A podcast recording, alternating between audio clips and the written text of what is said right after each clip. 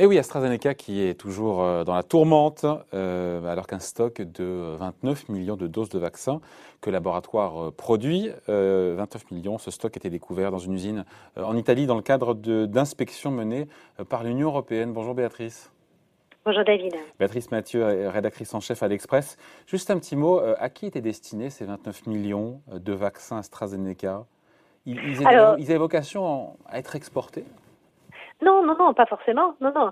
Le, ce qu'on, ce a découvert, ce que l'Union européenne a découvert et qu'on, qu'on a révélé nous à l'Express il y a quelques jours, c'est que euh, ce stock euh, de, de vaccins provient d'un sous-traitant euh, néerlandais, une société, une biotech installée qui a pignon sur rue qui s'appelle Alix et qui était un partenaire en fait d'AstraZeneca, mais aussi un partenaire de l'université d'Oxford qui a mis au point en fait le, le, le principe actif du, vaccin, mais qui produisait, mais qui n'a pas eu euh, la certification et l'homologation euh, de euh, l'Union européenne pour produire. Donc ces vaccins, comment dire, sont en attente, sont entre une sorte de, de eaux. Ils pouvaient servir en fait tout à fait le, marché européen.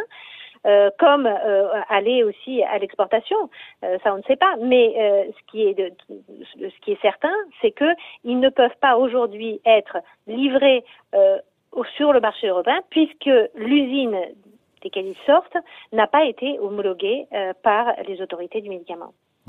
Encore une fois, ce que reproche ce que l'Europe reproche à AstraZeneca dans cette histoire, c'est quoi? C'est, on l'a dit, hein, au-delà de la question des effets secondaires potentiels euh, du vaccin, c'est de, ne pas avoir tenu ses engagements, engagements de livraison pris en termes voilà, de, de, livraison de vaccins. Euh, pourquoi est-ce que ce laboratoire n'honore pas encore une fois le contrat qu'il a avec, l'Union? Parce que quand on regarde Londres, pour le coup, la Grande-Bretagne, elle, a été euh, honorée quasiment rubis sur l'ongle. Hein.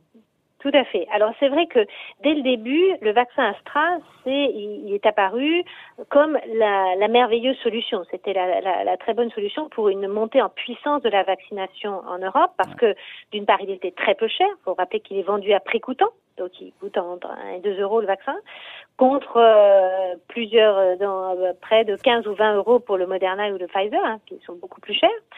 Euh, et donc, mais surtout, c'est qu'il y avait un effet logistique très important, c'est-à-dire qu'il n'y a pas de, de contrainte de, euh, de le garder dans des températures extrêmes à moins 80. Donc, il, paraissait vraiment euh, le, candidat idéal à une, à une vaccination de masse et que les promesses qui ont été euh, euh, signées euh, et mises noir sur blanc dans les contrats étaient très importantes.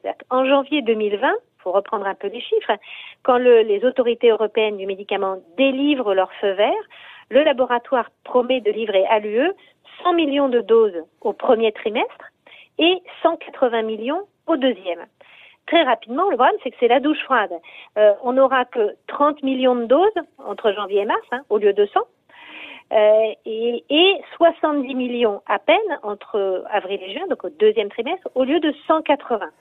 Donc évidemment, il n'y a pas du tout euh, le, le, les, les, quantités euh, qui ont été euh, annoncées. Alors qu'est-ce qui s'est passé Alors qu'est-ce qui s'est passé? Il faut voir en fait, il faut revenir déjà au business model d'AstraZeneca. AstraZeneca n'est pas un fabricant de vaccins à l'origine. C'est ça le péché originel quelque part. C'est ça le péché. C'est un peu le péché originel. Euh, et, qu'est-ce qui s'est passé au départ? Il faut voir, encore une fois, si on refait l'histoire de ce vaccin, c'est un vaccin qui est inventé dans les laboratoires de l'université d'Oxford. Euh, il y a un an, euh, en mars-avril dernier, euh, l'université d'Oxford dit bon ben voilà, on a des premiers essais, on pense que ça marche, etc. Sauf que l'université d'Oxford, ils n'ont pas d'usine. Donc ils cherchent en fait un, un partenaire industriel capable de produire à très grande échelle. Et en plus, les, les, mais c'est pas le cas d'AstraZeneca pour le coup Non mais c'est euh, revenons, euh, je, vais tout expliquer. Revenons là. Ils cherchent un partenaire. Ils cherchent, euh, ils vont taper à la, à la porte de, de, de, de Claxo qui leur dit ah, mais nous on est avec Sanofi. Ils vont ils vont taper à la porte d'autres d'autres labos qui disent ah mais oui mais nous le prix coûtant on veut pas.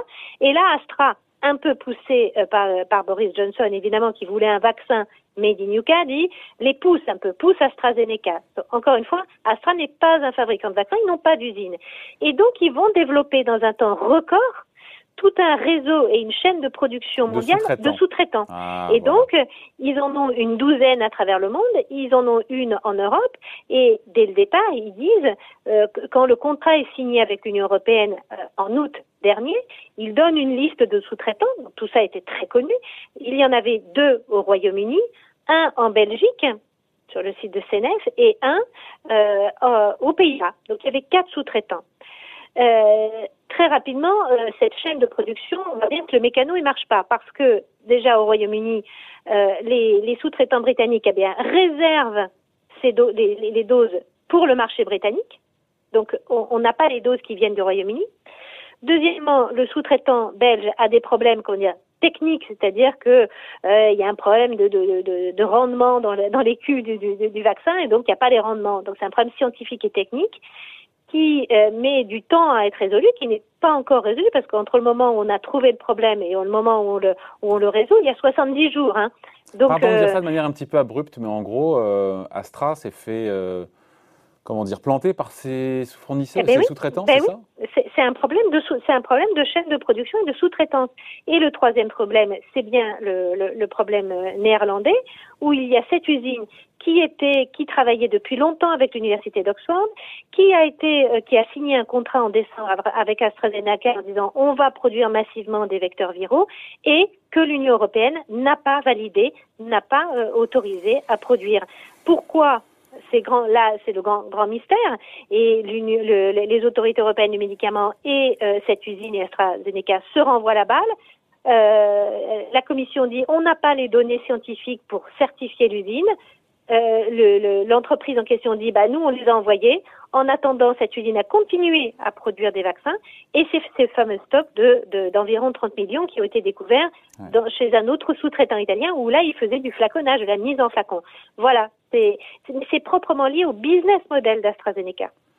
Après, on se dit que hum, Qu'est-ce qu'ils sont venus chercher en cette galère? Pardon, mais il y avait un gain d'image, j'imagine, attendu colossal avec l'idée d'avoir effectivement ce, un vaccin sur lequel qui est facile à transporter, qui, sur lequel ils gagnent pas d'argent.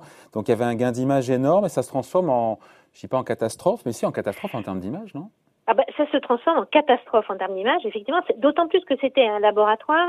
Euh, le Pascal Soriot, qui est le président français, hein, le PDG français de, de, de, ce labo, qui avait redressé de façon incroyable le laboratoire. Hein. Il, y a, dix ans, AstraZeneca n'allait pas tellement bien, c'était un peu comme Sanofi il y a dix ans.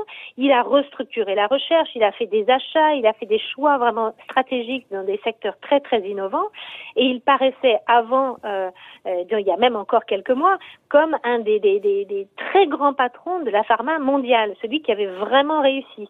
Et, et, donc, est-ce que il a, c'est une sorte de péché d'orgueil en se disant, on va là, alors même que c'est quand même un métier très particulier le vaccin. C'est, effectivement, c'est de la santé, mais c'est pas la même chose. C'est, c'est quand même un secteur très très particulier. Et donc, en termes d'image, c'est catastrophique. Et on voit bien sur les résultats en bourse, quand on compare, par exemple, les résultats en bourse de Pfizer ou Moderna avec ceux d'AstraZeneca, il n'y a pas photo sur sur l'année passée. Donc, en termes d'image, c'est catastrophique pour une entreprise qui allait plutôt bien, qui avait des, des taux de marge très très supérieurs à la moyenne euh, des, des, des, big pharma européennes et, et encore une fois un, un patron qui était euh, plutôt très très bien vu euh, dans le secteur. Donc, Donc une recovery incroyable. Et eh oui. Avec d'ailleurs cette sortie de route, il faut voir qu'Astra se retrouve, Béatrice en finit là-dessus, au cœur d'un, j'ai envie de dire, d'un problème qui est à la fois économique, sanitaire, mais qui est géopolitique et sanitaire parce que ce vaccin, c'était un peu le, la clé de voûte de l'accélération de la campagne de vaccination en Europe. Tout à fait, c'était la clé de voûte, ce que, j'ai dit au départ.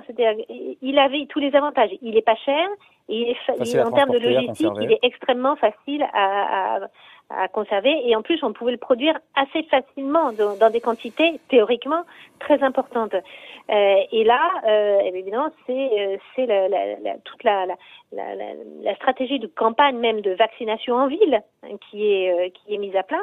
Et quand on voit le gouvernement qui revient avec l'idée des vaccinodromes, c'est aussi lié à ça. C'est parce que dans les vaccinodromes, on pourra avoir en fait ces grands super congélateurs qui pourront garder dans des, des moins 70 ou moins 80 degrés les vaccins de Pfizer. C'est pour ça qu'on est obligé de, de, de, créer ces vaccinodromes qu'on ne voulait pas au départ créer, puisqu'on voulait plutôt de départ s'appuyer sur la vaccination de ville. Voilà donc, euh, histoire, enfin, grosse enquête euh, à retrouver cette semaine hein, dans, dans l'hebdomadaire, dans l'Express. Hein. sur Astra. Voilà.